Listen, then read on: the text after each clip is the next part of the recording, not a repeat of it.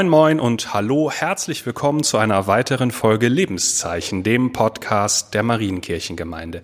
Herzlich willkommen, schön, dass Sie dabei sind, wer auch immer und wo auch immer Sie sind. Mein Name ist Simon Hillebrecht, ich bin einer der Pastoren der Marienkirchengemeinde und sitze wie immer nicht alleine hier. Bei mir ist auch wie immer Alke Schäfer. Hallo Alke. Hallo lieber Simon. Und normalerweise ein Gast, heute aber, ob der Feiertage, haben wir gleich zwei Gäste. Einmal Holger Karsfeld, den Assessor des Kirchenkreises Herford. Hallo Holger. Grüß dich. Und einmal Herrn Agim Ibishi, auch im Diakonischen Werk in Herford tätig. Hallo Herr Ibishi. Hallo. Schön, dass Sie beide dabei sind. Bei zwei Gästen, da müssen wir uns, glaube ich, ganz besonders Zeit nehmen und müssen einmal fragen, woher Sie beide eigentlich kommen und was Sie hier an diesen Tisch geführt hat und was sie machen mit der ganzen Zeit, die ihnen gegeben ist. Wir fangen einmal am besten bei Holger an. Holger, du bist Assessor des Kirchenkreises. Was ist ein Assessor? Das weiß kein Mensch. Das deshalb, weiß kein Mensch, genau. Deswegen müssen wir das als erstes erklären. Werde ich das mal ganz kurz übersetzen. Ich vertrete den Superintendenten. Der Superintendent leitet den Kirchenkreis und ich darf jetzt seit äh, etwas mehr als neun Jahren den Superintendenten vertreten. Das ist aber nicht mein Hauptjob. Mein Hauptjob ist eigentlich die Zuständigkeit für Diakonie, da bin ich Vorstand des Diakonischen Werkes, und gesellschaftliche Verantwortung. Das ist das, was wir als Sozialveramt bezeichnen. Okay, und was macht man da so ganz grob zusammengefasst? Auf der einen Seite das Diakonische Werk leiten mit den Mitarbeiterinnen und Mitarbeitern, das sind so 120. Und das andere, im Prinzip als Kirche auch Antworten, Fragen ausfindig zu machen, die in den Bereich gesellschaftliche Verantwortung gehen. Sie haben das ja gerade schon gesagt, Sie sind Pastor. Wo haben Sie Ihren pastoralen Werdegang, so mit Studium und so weiter, begonnen? Vielleicht habe ich meinen pastoralen Werdegang im Sauerland begonnen. Dort bin ich an dem Gymnasium der Benediktiner gewesen als Protestant. Habe dann für mich gemerkt, dass die Frage nach Gott mich nicht in Ruhe gelassen hat. Bin nach Münster gegangen, nach Bochum, und Berlin, habe in Berlin das Vikariat gemacht, das was quasi für Lehrer so ein Referendariat ist und bin dann zurück nach Westfalen, war erst in Bielefeld, dort auch in der Stelle für kirchlichen Dienst in der Arbeitswelt und in der Gemeinde. Und dann war ich fünf Jahre am Berufskolleg hier im Kirchenkreis in Bünde. Und dann bin ich auf die Stelle Sozialveramt, habe ich mich beworben, bin ich gewechselt und dann ist der Vorstand des Diakonischen Werkes vor einigen Jahren dazugekommen. Was hat Sie daran gereizt, zu sagen, ich möchte nicht in den Gemeindedienst gehen, sondern ich möchte jetzt so eine Funktionsfahrstelle mit so einem speziellen Aufgabengebiet? Das war gar nicht eine Frage des Reizes, sondern als ich fertig war, gab es von uns relativ viele. Ich habe aber gesagt, ich möchte auf jeden Fall in die Verantwortung gehen und da war zufällig die Stelle in Bünde frei, einem Berufskolleg, da habe ich mich beworben und äh, bin auch gewählt worden. Hat mir auch viel Spaß gemacht, habe ich viel gelernt. Und aus der Zeit äh, kenne ich auch Herrn Ibishi. Das ist allerdings jetzt auch schon oh, das ist aber ein paar eine, Jahre schon her. eine lange Bekanntschaft. Ich wollte gerade sagen, Herr Ibishi, Sie arbeiten auch im Diakonischen Werk in Herford. Können Sie einmal kurz sagen, was Ihr Aufgabenbereich ist? Mhm. Ich bin dort äh, Sucht- und Verhaltenstherapeut, Bereich der Sucht. Das bedeutet, wir widmen uns den Menschen, die suchtkrank sind, wir begleiten sie entweder in der Therapie oder wir führen sie zu einer weiteren Therapie. Das bedeutet, da ist Behandlung und therapeutisches Arbeiten gefragt mit Menschen mit einer Suchterkrankung. Okay. Und vom Hause aus sind Sie? Vom Hause aus bin ich Sozialarbeiter. Alles klar, genau. Ge geboren und aufgewachsen in Westfalen. In Bünde, genau gesagt. In Bünde auch noch, alles klar. Ähm, haben Sie gerade momentan in der Zeit wahnsinnig viel zu tun? Ähm, hängt es an den, an den Einschränkungen der letzten Jahre, dass, der letzten Monate, dass Sie mehr zu tun haben oder können Sie da irgendwas absehen? Ja, also ich kann das bestätigen. Ähm, auf, wir sind zwar eingeschränkt, so dass wir ähm, weniger Kontakte haben das bedeutet aber nicht, dass äh, wir die Leute nicht hören oder nicht sehen. Also wir würden schon sagen, wir haben mehr Telefonkontakt und wir versuchen es in diesen schweren Zeiten telefonisch zu lösen. Äh, trotzdem ist die Anfrage nicht nur gefühlt, sondern sie ist auch an den Zahlen gemessen ganz klar gestiegen. Mit welcher Art von Menschen haben Sie am meisten Kontakt? Gibt es da irgendwas Allgemeines, was Sie sagen können, etwas Verbindendes, eine bestimmte Gruppe, ein bestimmtes Alter, ein bestimmter Hintergrund? Ja, wenn ich das jetzt aus dem Gefühl heraus, aus dem Bauch heraus sagen würde, haben wir es schon mit Menschen zu tun, die ähm, aufgrund ihrer Lebenssituation Ängste haben. Das mhm. heißt Zukunftsängste, das bedeutet äh, Lebenskrisen in der Partnerschaft, das bedeutet äh, Menschen, die jetzt eine längere Zeit zusammen öfter und länger zusammengehockt haben und festgestellt haben, oh, das eine oder andere mag ich nicht an meinen Kindern oder an meinem Ehepartner oder sonst. Okay. Oder es sind auch so existenzielle Fragen wie, ähm, ich habe Kurzarbeit und ich kann meine Kredite nicht bedienen. Mhm. So. Und einige, die schon in der Sucht verfangen waren, melden sich jetzt nochmals und andere beginnen durch Ängste und vielleicht auch, sagen wir mal, wirklich langfristige Befürchtungen, eine Sucht zu entwickeln. Und da versuchen wir mit unserem Handeln zu helfen. Suchtprävention ist ja sowieso, ich glaube, der Prozess, da an einer Suchtproblematik zu arbeiten, ist, glaube ich, grundsätzlich ein Prozess, der Zeit braucht. Mhm. Wird er durch die aktuellen Gegebenheiten deutlich erschwert oder sagen Sie, dass das Telefonmedium dann eine gute Möglichkeit ist, das auch so gut und konsequent weiterzuführen, wie es vor Corona war? Ich würde sagen, es ist anders. Okay. Also auch wir mussten uns erst daran mhm. gewöhnen. Also für mich persönlich ist es wichtig, dass ich jemanden sehe. Mhm. Das äh,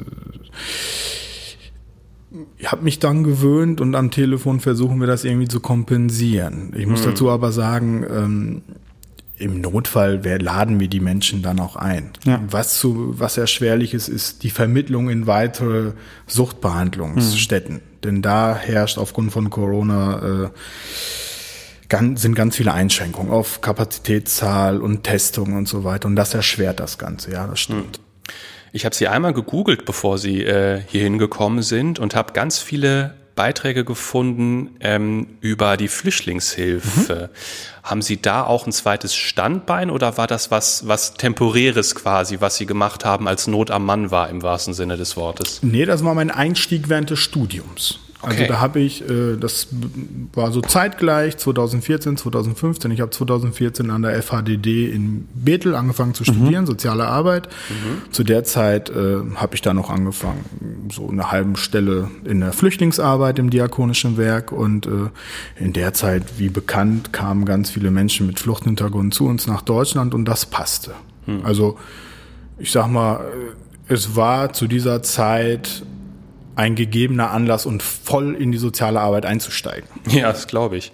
Haben Sie immer noch Verbindungen äh, aus dieser Zeit oder ist das mittlerweile einfach ein Lebensabschnitt, der gerade rum ist und Sie kümmern sich momentan vor allem um andere Sachen? Viele dieser Menschen äh, sind ja weiterhin noch hier bei uns geblieben. Hm. Und egal wo man ist, sei es im Markauf, im Edeka, am Bahnhof oder sonst was, sieht man die. Und okay. da bin ich auch sehr froh darüber, dass es diese Verbindung noch gibt. Denn man begleitet ja, ich sag mal, einen Verlauf, der bei den meisten doch schön ist. Hm, super. Simon, was wir noch nicht verraten haben, ist, was das Thema eigentlich unseres heutigen Podcasts ist. Und weshalb wir Herrn Karsfeld und Herrn Imbishi eingeladen haben. Wir beschäftigen uns heute so ein bisschen mit dem christlichen, muslimischen Miteinander. Denn wie wahrscheinlich viele Hörerinnen und Hörer wissen, die aus Herford kommen, gab es da vor gar nicht langer Zeit und vielleicht auch ein bisschen immer noch eine relativ unschöne Geschichte hier bei uns im Ort mit Strahlkraft über die Grenzen Herfords hinaus. Und das haben wir uns zum Anlass ge genommen, da einmal drüber nachzudenken. Und ich glaube, da sitzen mit euch beiden zwei Profis am Tisch, die wir darauf gut fragen können. Bevor wir aber dazu einsteigen, kommt wie immer an dieser Stelle die Aufgabe der Woche. Wir lesen sie noch einmal vor und sie richtet sich an unsere Gäste und an dich, Simon. Geh heute durch dein Viertel, hör in dich hinein. Fallen dir Bibelverse oder biblische Geschichten ein, die zu deinem Viertel passen oder zu deiner Stadt passen? Was sagen dir diese Stellen über deine Stadt? Herr Karsfeld, wollen Sie beginnen? Mir fällt ganz spontan die Zachäus-Geschichte ein. Einige werden die Geschichte vielleicht kennen. Dieser kleine Zöllner, der auf dem Baum krabbelt, um Jesus anzugucken. und zu sehen, was macht der denn da vielleicht. Und in meinem Viertel erlebe ich relativ viele Zachäus-Menschen, möchte ich sie mal nennen. Die sitzen auf den Bäumen und gucken aus so einer Distanz, was machen denn die Christen, was macht denn die Kirche, was macht denn die Diakonie hier in dieser Stadt? Und die Frage ist, wie wir jetzt damit umgehen. Menschen, die in der Distanz sind, vielleicht in das Thema mit hineinzuholen. Aber der Gedanke, ich hole jemanden mit hinein, ist schon grundfalsch. Weil es geht ja um die Frage der Begegnung. Begegnen wir uns auf Augenhöhe? Und finden wir zusammen eine gemeinsame Frage oder ein gemeinsames Thema? Ich werde ja niemanden aus der Distanz hinausholen, indem ich sage, komm jetzt mal zu mir, sondern er muss ja selber sagen, hm, das ist vielleicht interessant. Lass uns reden. Lass uns über ein Thema sprechen. Und äh, ich denke manchmal andersrum. Nicht wir laden ein, sondern wir können vielleicht von den Zachäus-Menschen auch ein bisschen lernen. Und äh, in der respektvollen Begegnung, die Jesus in dieser Geschichte gemacht hat, ist ja auch etwas Gemeinsames entstanden, ohne dass wir wissen, wie Zachäus weiterhin mit der Sache Jesu umgegangen ist. Herr Ibishi, haben Sie vielleicht auch aus dem Islam eine Geschichte oder ein Vers, wo Sie sagen, das passt vielleicht zu Herford oder zu Ihrer Arbeit? Also spontan würde ich sagen, also jetzt in Anbetracht auch des Themas von heute, äh, fällt mir aus der Bibel ein, äh, wenn Luther sagt, äh, höre Israel, der Herr ist unser Gott, der Herr ist einer. Und jetzt wird wie komme ich da drauf? Ich würde sagen, wenn ich bei mir im Viertel, im Bünde, das ist in Hunneburg, äh, ist ganz in der Nähe, ich sag mal so 500 Meter, gibt's äh, eine Flüchtlingsunterkunft. Das sind die alten britischen Häuser für die Soldaten. Da sind äh, ganz viele Menschen, verschiedene Menschen aus allen möglichen Nationen und Religionen. Die werden, wenn es darauf ankommt, und wenn die zu ihrem Gebet oder wenn die irgendwie was Religiöses machen wollen, treffen die sich auch in christlichen Gemeindehäusern. Oder die DITIB im Bünde, die türkische Gemeinschaft, Religionsgemeinschaft, bietet da auch was an. Das Interessante ist an der Stelle, ähm, dass es nicht so wichtig ist, wer wohin nach irgendwas betet, sondern diese Menschen beten. Und da passt das für mich, dass ich sage, wenn Luther es so übersetzt, höre Israel, der Herr ist unser Gott, der Herr ist einer. Simon. Bei mir war es lustigerweise genau wie Holger die Zachäus-Geschichte, aber in einem ganz anderen Kontext und viel, viel kleiner. Ähm, fleißige Hörerinnen und Hörer wissen, dass ich nicht in Herford wohne, sondern in Bielefeld. Im Bahnhofsviertel in einem Wohnhaus mit, boah, ich glaube, 14, nee, 13 anderen Parteien. Mit mir sind's sind's 14. Und mittlerweile hat sich so ein bisschen rumgesprochen, dass ich Pfarrer bin. Das kann man immer nicht ganz lange ähm, äh, kann man das äh, immer nicht geheim halten. Spätestens, wenn der Postbote das weiß, der das relativ schnell mitkriegt, weil ja immer alles an Pastor Simon oder Pfarrer Simon Hillebrecht adressiert ist, was vom Kirchenkreis oder von der Landeskirche kommt, dann kam irgendwann mal dieses Gespräch, sind Sie eigentlich wirklich Pfarrer oder ist das ein Scherz von irgendjemandem? Sagte ich, nee, bin ich tatsächlich. Ach, das ist ja seltsam. Und in dem Moment, wo unser Briefträger das wusste, wusste das gefühlt das ganze Haus. Und deswegen hatte ich oder habe ich immer noch ganz viele Momente, mittlerweile wird es ein bisschen weniger, aber als der Lockdown da war und als das alles noch neu war, hatte ich ganz viele Momente, wo Menschen zu mir gekommen sind aus unserem Haus und dezidiert eine christliche Meinung zu irgendwas haben wollten. Hillebrecht, Sie sind doch Pfarrer, was sagen Sie eigentlich dazu? Wie meinen Sie das? Und ich hatte genau so ein bisschen das Gefühl, da irgendwie von einem Baum heraus beobachtet zu werden. Die haben das nicht alles gemacht, was ich gesagt oder empfohlen habe, Gott sei Dank, weil von vielen Sachen hatte ich auch keine Ahnung. Aber es war doch für viele Menschen sehr interessant, einen Christen aus der Nähe zu sehen, hatte ich das Gefühl. Und so ein bisschen darüber dann aus so einer Halbdistanz erfahren, zu erfahren, was wir eigentlich machen, wer wir sind und was wir denken. Das war ganz spannend und ich hoffe, das geht irgendwie so weiter. Herr Ibishi, Sie sind Moslem. Mhm. Wie gestaltet sich Ihr religiöses Leben hier in Herford? Ich würde sagen, ähm, Meinen muslimischen Glauben äh, lebe ich durch christliche Gebete im diakonischen Werk aus. Das ist spannend. Erzählen Sie das mal. Das habe ich noch nie gehört. Dann ist jetzt das erste Mal. Ich wollte gerade sagen, mega cool, ja. Also ähm, wenn ich wenn ich nochmal zurückgehen kann und so sagen, äh, ja, warum sind sie es geworden oder sonst was, dann äh, kann ich Ihnen ähm, sagen, dass hinter diesen, hinter diesen Glaubensbekenntnissen unter, oder hinter, diesem, hinter dieser Botschaft und vielleicht auch Auftrag ich mich in meinem muslimischen Glauben wiederfinden kann. Also dass ich sage, im, im Auftrag Jesu, im Auftrag Gottes, helfe ich Menschen in Not. Und da sehe ich keinen Widerspruch im, zu meinem muslimischen Glauben, sogar null, sondern es befördert das Ganze nur. Und äh, es ist spannend äh, für mich zu erleben, ähm, welche neuen und vor allen Dingen auch spannenden Thesen und Motivationen ich in Konfrontation im Diak mit dem christlichen Glauben im diakonischen Werk für mich gewinnen kann. Und es verunsichert mich nicht, sondern es bestärkt mich nur in dem Glauben zu Gott. War das ein einfacher Prozess? Also das klingt wahnsinnig reflektiert und sehr spannend. War das ein einfacher Prozess, dass Sie zu dieser Meinung gekommen sind? Oder war das eine längere Geschichte? Haben Sie immer schon so gedacht, solange Sie sich erinnern können? Oder kam das erst in Auseinandersetzung mit Ihrer Arbeit? Ja, ich würde sagen, ich, ähm, ich habe es nicht, ich konnte, ich hätte es vor 15 oder 20 Jahren nicht so formulieren können. Mhm.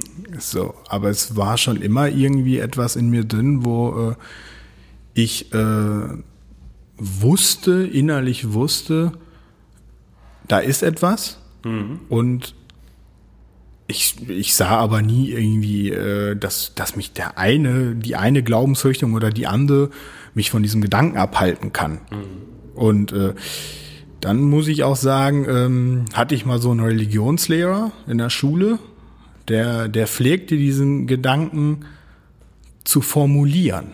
Und das konnte ich nicht. Und das hat mich, äh, das hat mich damals angesprochen. Sind Sie stark religiös äh, erzogen worden?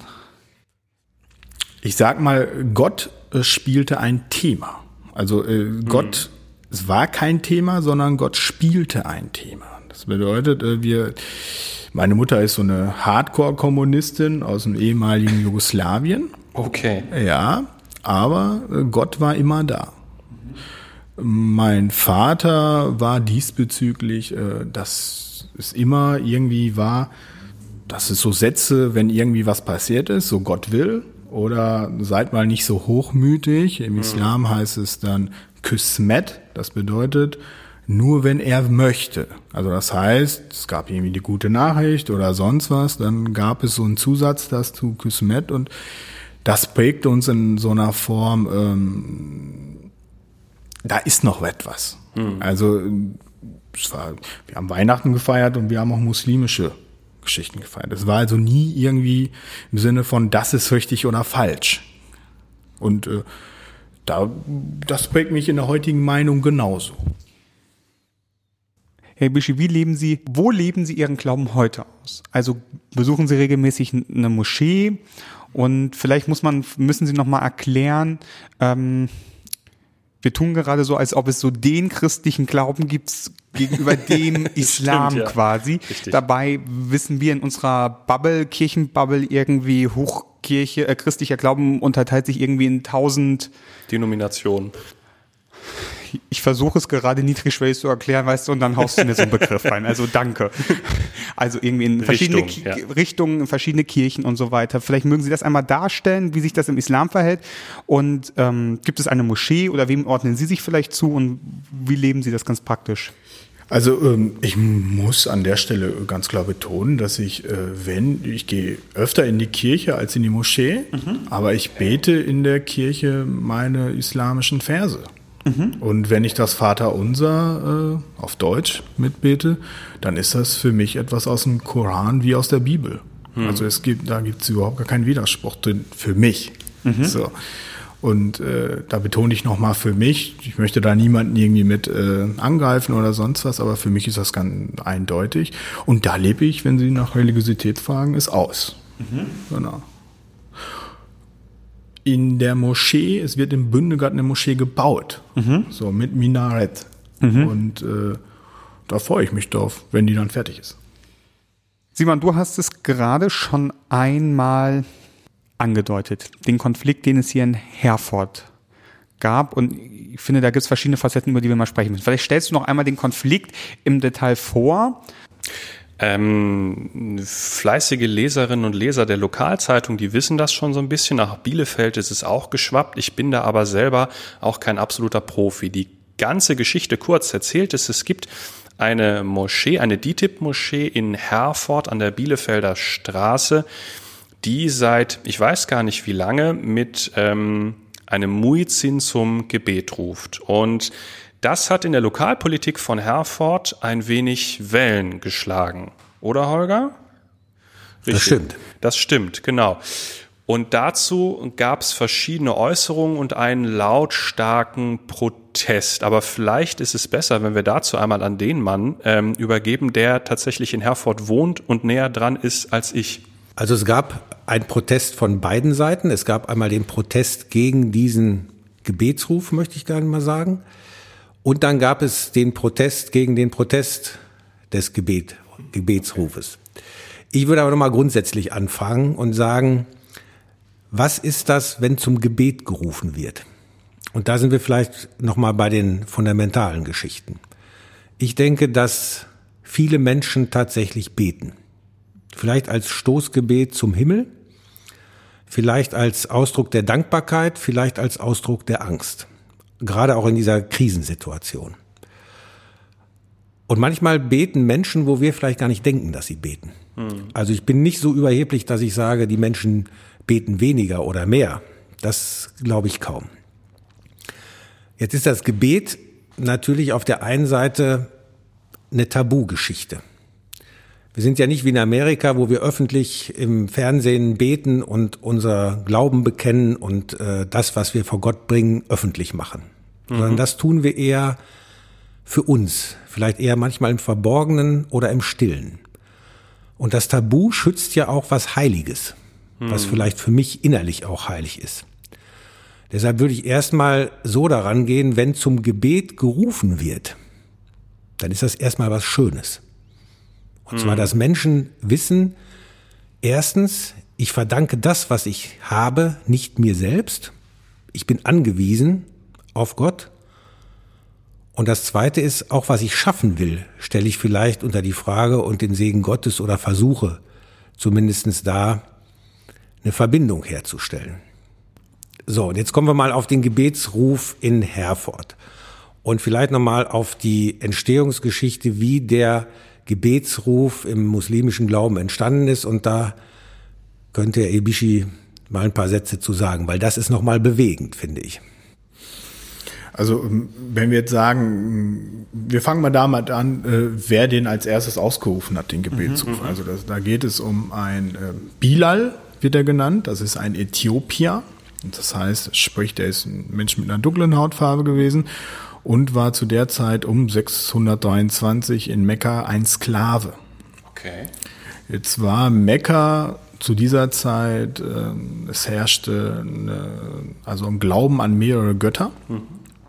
Und Bilal wurde von äh, Muhammad aufgefordert zu sagen, stell dich auf die Kaaba, das ist dieser schwarze Würfelstein, der in Mekka steht, und spricht diesen Muizzinruf, den wir heute so nennen. Und der Inhalt des Muizzinrufs ist, äh, Allah ist der Allergrößte, das wird zweimal gesagt.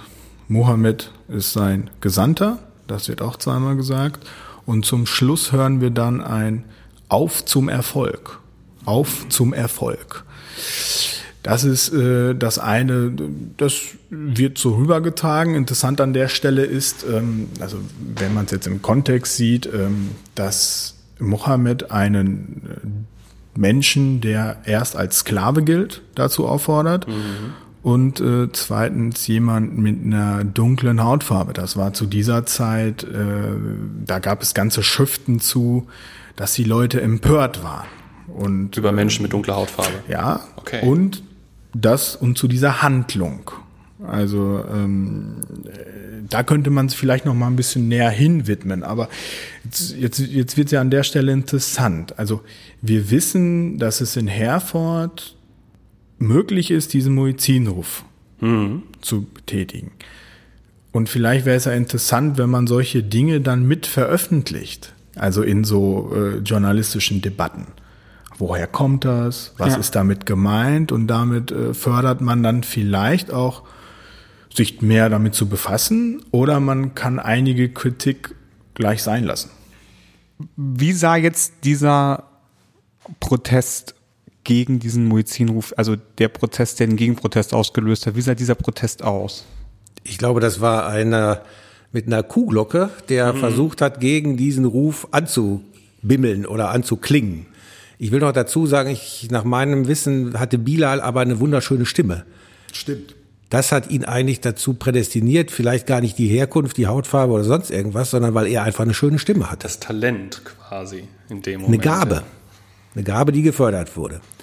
So, und dann haben sich Menschen äh, positioniert und gesagt, das greift, dieser Ruf greift uns, Christen, greift, wer uns auch immer ist, greift uns in irgendeiner Form an. Da stelle ich natürlich zwei Fragen. Das erste, also wie ist es mit einem Glauben bestellt, der durch einen Murzin-Ruf angegriffen ist? Der kann, glaube ich, nicht besonders groß sein. Also ich sage mal, da können die rufen, was sie wollen. Ähm, wenn ich einen Glauben habe und mich damit beschäftige, dann bin ich doch auch innerlich überzeugt, dass das der richtige Weg ist. Und ich bleibe noch mal beim Gebetsruf. Was sagt denn dieser Gebetsruf? Also sagt er etwas, was so ist? Oder sagt er auch, was ein Wunsch wäre? Es gibt einen Berliner Rabbiner, der heißt Robert Raphael Geis.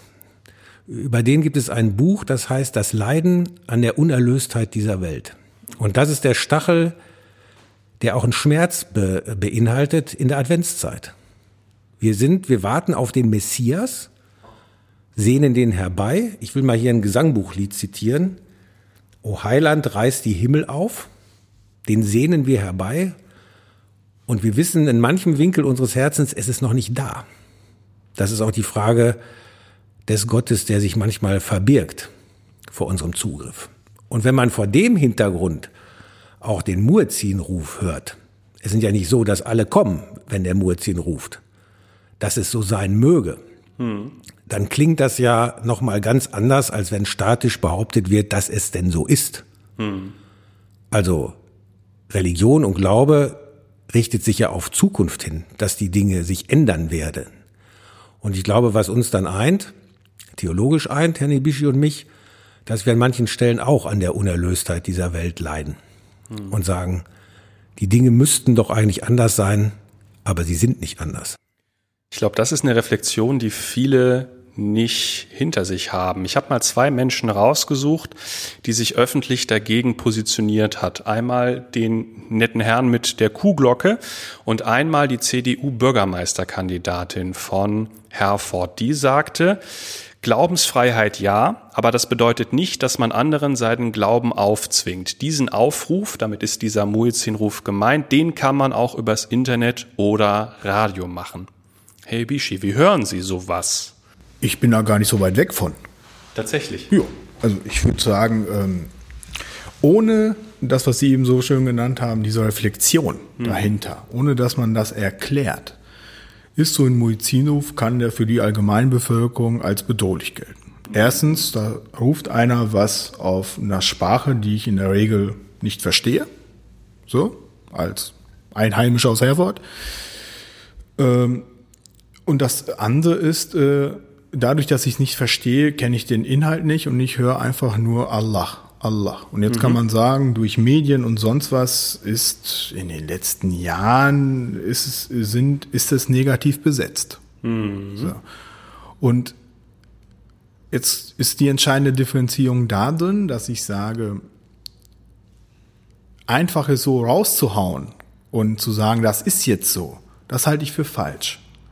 Es müsste dazu noch eine tiefere Erklärung geben, warum das so entschieden worden ist. Und ich, und ich würde sagen, es ist auch keine Entscheidung von irgendwelchen Leuten, die das Ordnungsamt bes- besetzen oder sonst was, sondern es müsste gesellschaftlich diskutiert werden. Wen sehen Sie in der Bringschuld? Wer hätte das erklären müssen im Vorfeld? Die Medien, die zuständige Moschee selbst oder vielleicht auch wir als christliche Kirchen in religiöser Gemeinschaft in dem Moment? Ja, ich weiß noch nicht ob es eine Bringschuld ist. Ich würde eher sagen, ähm, die Kirchen hätten, wenn sie denn dafür wären, Ich weiß das gar nicht so genau. Bei Herrn Karsfeld weiß ich schon, dass er da differenzierter drauf schaut. Zumindest sagen können, ähm, ja, wir befürworten das des und deswegen. Und mhm. die Politik hätte auch sagen können, äh, wir führen das jetzt hinein, nicht weil es nur unter dem Aspekt der Religi Religionsfreiheit gilt, sondern weil dahinter ja noch was steckt. Und vor allen Dingen hätte man ja sagen, vielleicht auch sagen können, was sagt er denn da? Dass man dadurch nicht im Glauben erschüttert wird. Da bin ich bei Herr Karsfeld Seite. Also ich glaube, wenn jetzt die Kirche läutet oder äh, wenn wir jetzt in Jerusalem wären und äh, es würde das Horn des Sabbats jetzt kurz. das Schofar, äh, ja. Genau, Leuten wäre ich in meinem Glauben nicht erschüttert. Aber ich sag mal, es wäre aber auch komisch, wenn dieses Geschehen keine Konflikte auslösen würde. Dann würde es ja bedeuten, es ist egal, was da jetzt passiert. Und daraus schließe ich Religion und vor allen Dingen die Handlungen daraus sind im Moment ja nicht egal, denn es führte ja zu einer Diskussion und vielleicht auch zu kleineren Konflikten. Und jeder Anfang oder jedes Neuere, wenn es interessant ist, führt zu Konflikten? Ich erlebe das ein bisschen anders. Also, das klingt jetzt falsch. Ich kann mich in dem allen anschließen, aber wieso, also für mich klingt da gerade, und dieses, dieser Protest gegen den Muezzinruf wurde ja schnell war schnell keine theologische Frage mehr, sondern eine politische Frage geworden. Ich erlebe das, also ich fühle das, vielleicht, ich fühle das Problem nicht, dass eine andere Religion im öffentlichen Leben vorkommt. So. Also, wir Christinnen und Christen sind einfach länger vielleicht hier an diesem Ort als andere Religionen. Aber das gibt uns doch kein Vorrecht auf Präsentsein in der Gesellschaft. Hm. Und, und das finde ich wurde gerade von sehr rechten oder ultrakonservativen Kräften, christlichen Kräften dann auch gerne mal abgesprochen in dieser politischen Diskussion, wo ich so dachte, wo ist das Problem? Wieso darf auch eine also wieso darf auch eine andere Religion nicht auch im öffentlichen Leben vorkommen? Vielleicht passt dazu ganz gut ist das zweite Zitat, was ich gefunden habe, nämlich der Kuhglockenherr, dessen Namen ich jetzt einfach mal nicht verrate, aber den man, wenn man es unbedingt wissen will, einfach googeln kann. Der wurde von dem Westfalenblatt gefragt, warum er das eigentlich macht. Und der hat Rede und Antwort gestanden und ein kurzes Zitat seiner Motivation ist, ich bin weder links noch rechtsextrem. Ich habe auch nichts gegen andere kulturelle Gepflogenheiten. Mich stört einzig und allein der Muizzinruf, der in meinen Augen nichts anderes ist als ein Aufruf zum Kalifat. Ich möchte hier keine Scharia haben. Ausrufezeichen. Und damit sind wir eigentlich relativ nah bei dem, was Eike gesagt hat. Ne? Für den ist das ja was anderes als für uns Theologinnen und Theologen in dem Moment. Also ich höre da erstmal irgendwie eine, eine große Angst vor irgendetwas heraus so. Ähm, dennoch spricht er da einer Religion einfach ihr Existenzrecht hier ab. Also ich glaube, ähm, wir können auf die Sachebene gehen und sagen, es gibt hier Religionsfreiheit, Glaubensfreiheit. Und es gibt auch wahrscheinlich das Ordnungsamt, was äh, Glockengeläut, Murzinrufe und all dieses regelt. Aber ähm, wir müssen ja auf die Emotionsebene. Dahinter steckt ja irgendwie eine Sorge, eine Angst, wo wir sagen würden, naja, Kalifat von Herford, hm, der wäre jetzt erstmal ein bisschen vorsichtig. Aber, ähm, aber er scheint ja ganz eindeutig die, den, den Hintergrund des Muezzinsrufs nicht verstanden zu haben. Ja, das ist eine Frage auch, sage ich mal, von religiöser Bildung. Und da äh, sind wir manchmal noch in einer Alphabetisierungsphase, würde ich das mal sagen. Also, Schön gesagt, ja ich sag mal, ich wohne, ich lebe in einer Stadt, ich will noch mal sagen, ich wohne in der Innenstadt von Herford, deshalb komme ich auch auf diese Zachäus-Geschichte vielleicht noch mal von einer anderen Ecke. Und in dieser Stadt gibt es eine Synagoge, eine katholische Kirche, eine evangelisch-lutherische Kirche, eine reformierte Kirche und eine Moschee. Und glauben Sie nicht? Stimmt. Das ist schön. Das sind die Religionen an einem Ort. Und äh, ich sag mal so, Herr Bischi und ich, wir kennen Städte, da leben die ganz normal miteinander und essen auch Abendbrot. Und trotzdem geht jeder vielleicht in sein Gebetshaus und betet dort. Vielleicht auch manchmal zusammen, das wissen wir alles gar nicht.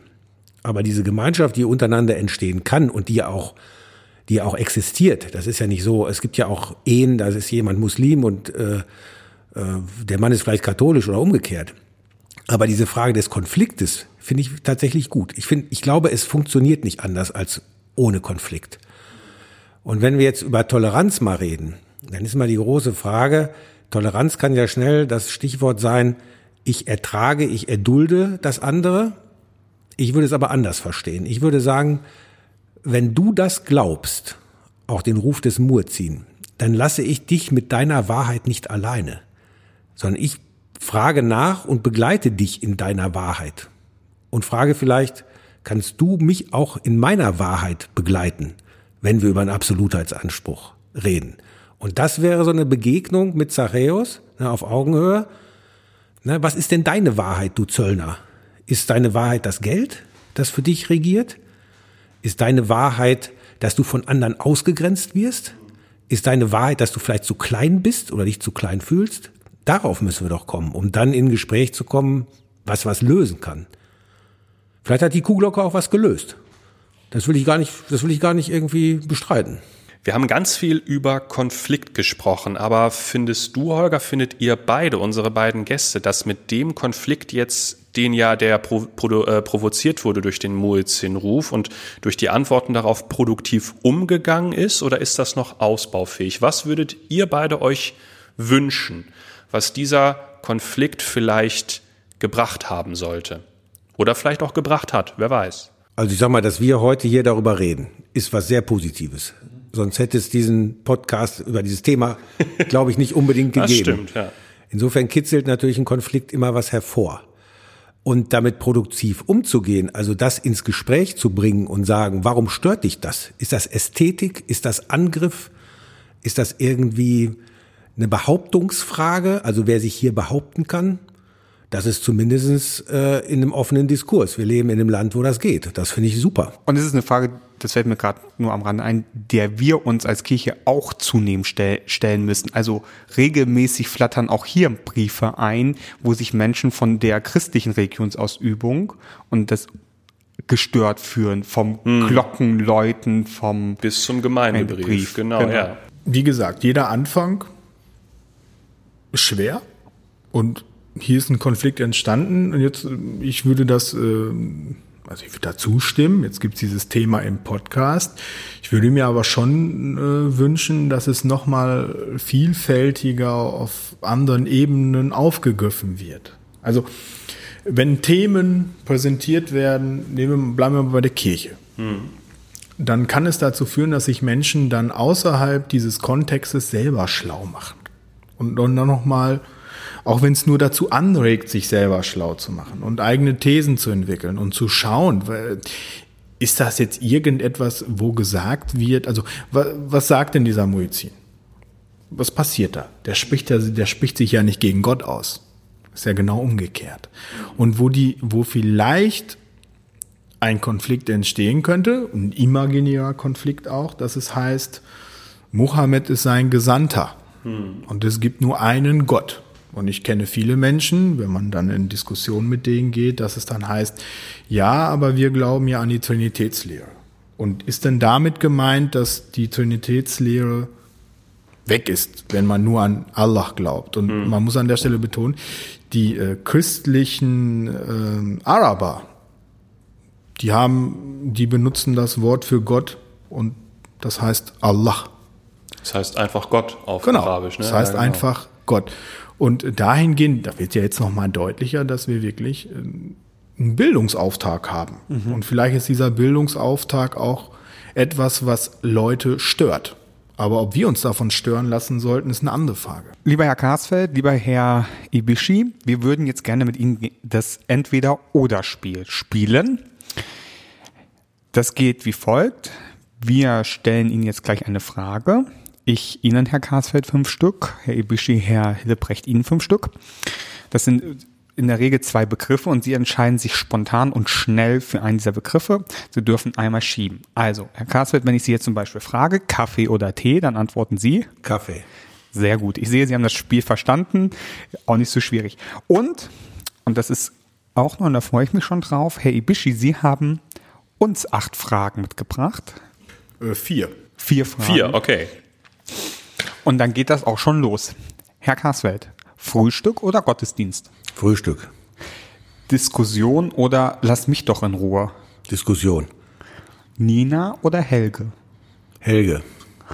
Vollzogene Ökumene oder versöhnte Verschiedenheit? Versöhnte Verschiedenheit.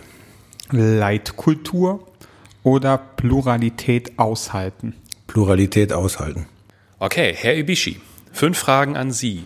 Wandern oder Strand? Wandern. Miteinander reden oder keine Bühne bieten? Miteinander reden. Currywurst oder Döner? Döner. Lesen oder Fußball? Schieben.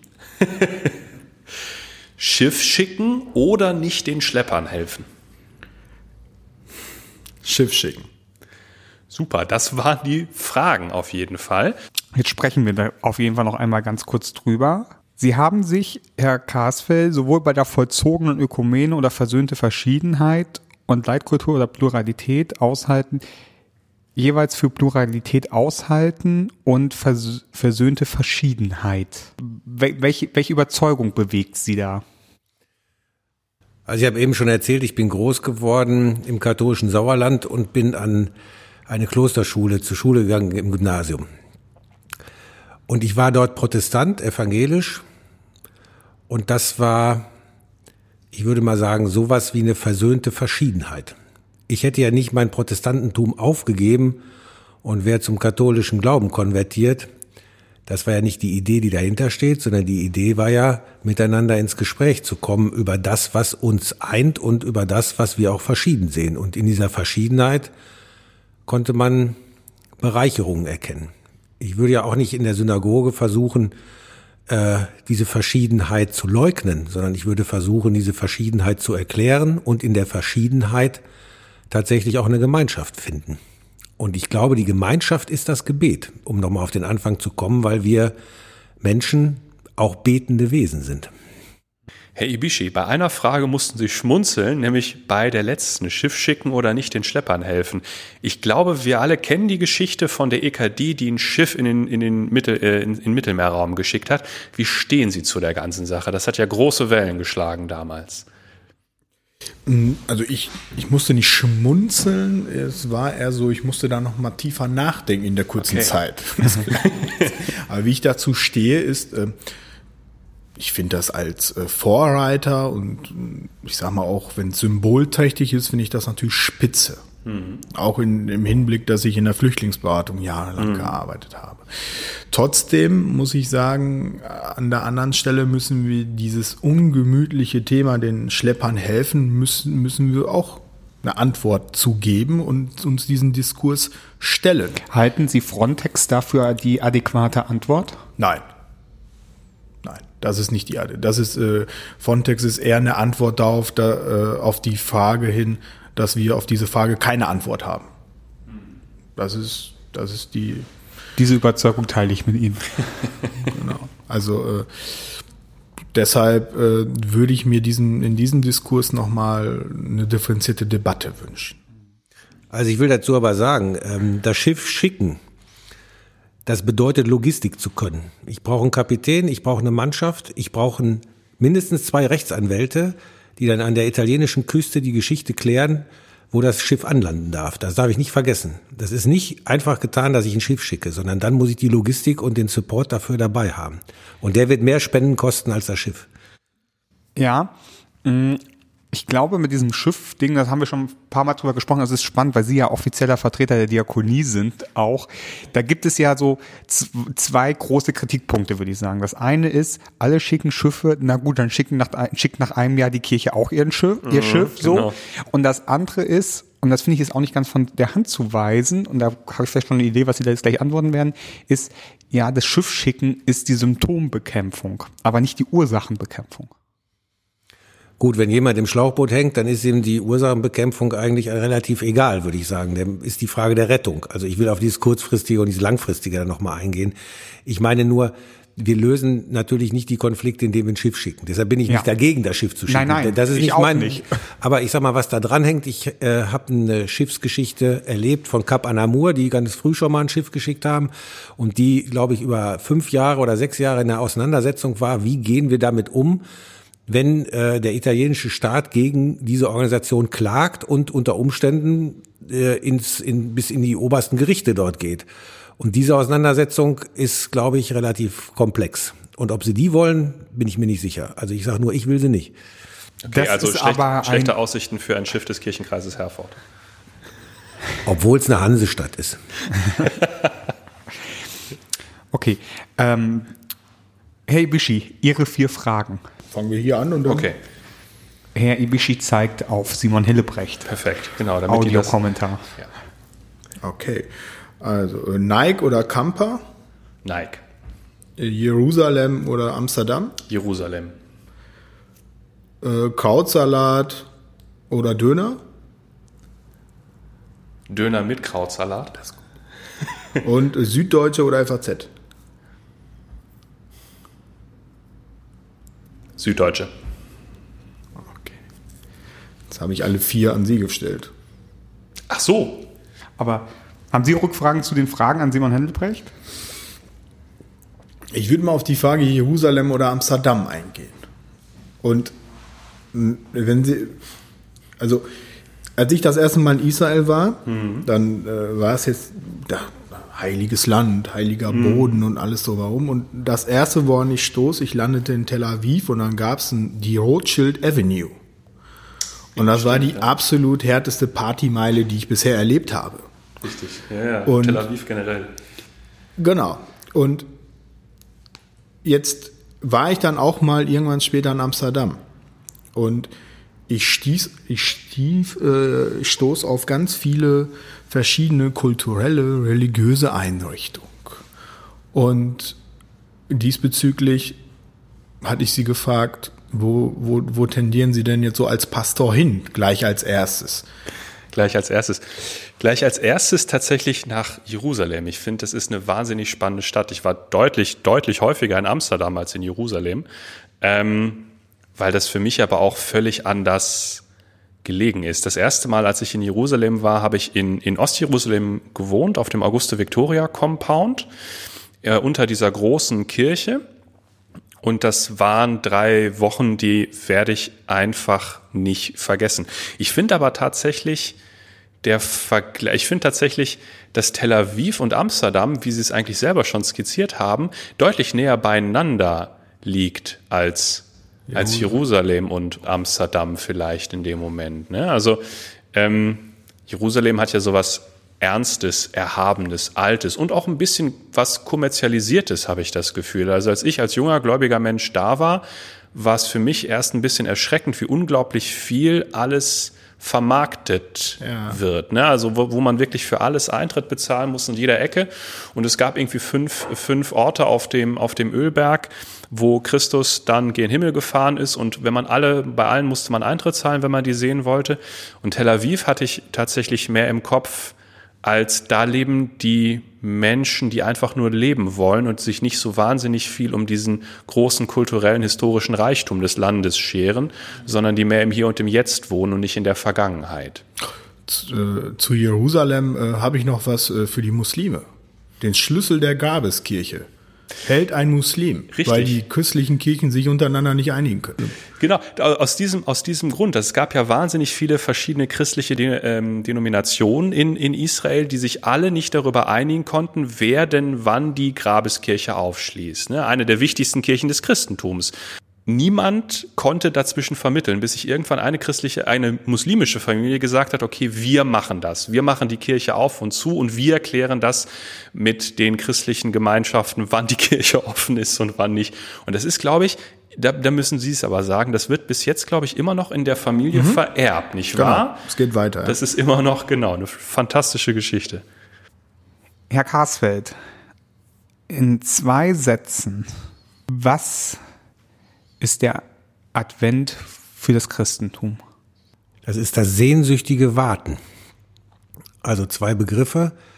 Einmal die Sehnsucht, dass das, was in Erfüllung gehen möge, noch nicht erfüllt ist.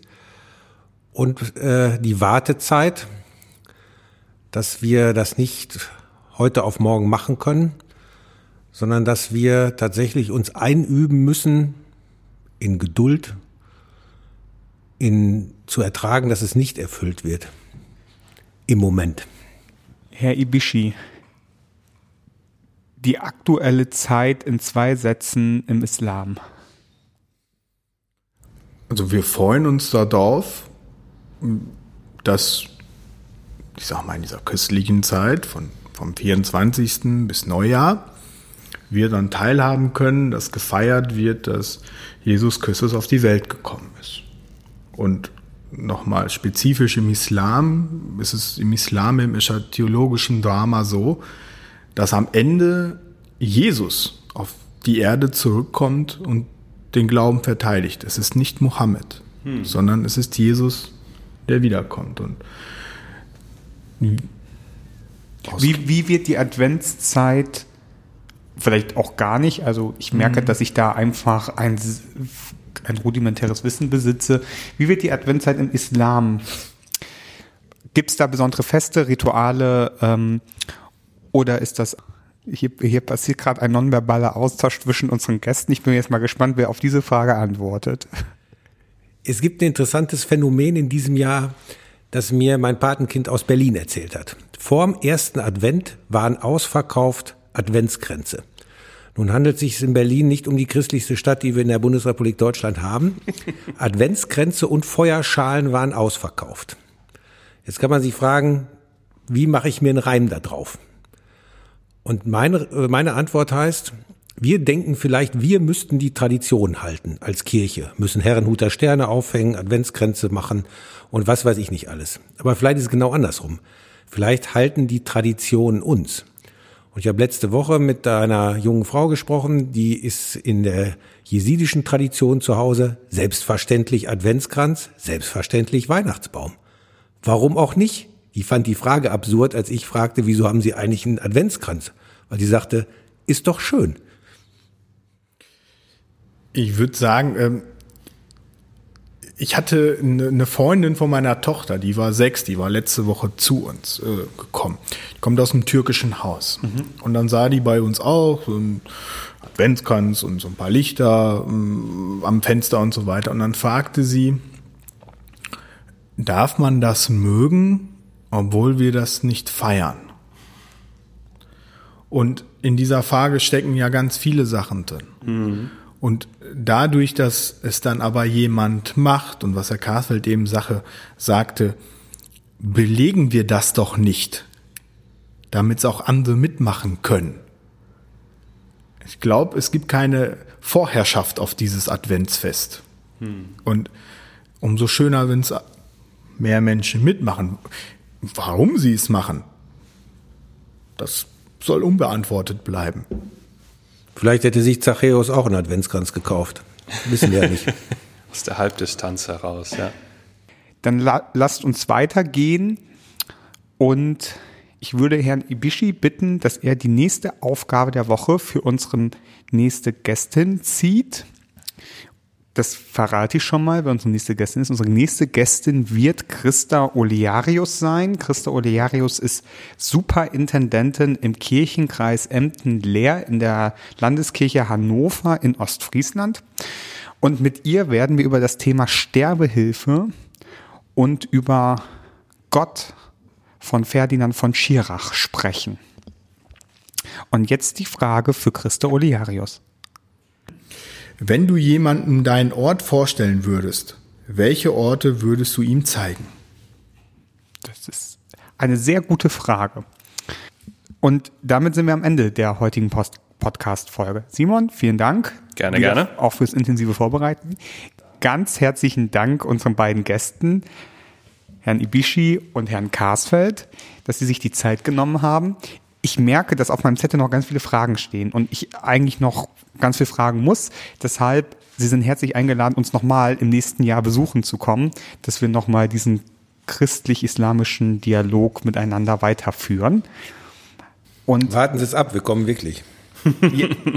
ich meine das total ernst. Das ist doch Ja, zu Ostern. her hervorragend. Das ähm, tragen Sie sich das jetzt schon in Ihren Kalender ein. Und das letzte Wort haben unsere Gäste. Wenn ich jetzt sage, ich wünsche gesegneten vierten Advent, ist das, glaube ich, das, was wir versucht haben, auch in dem Gespräch zu umreißen. Ja, und ich danke für die Bühne über ein Lebensthema.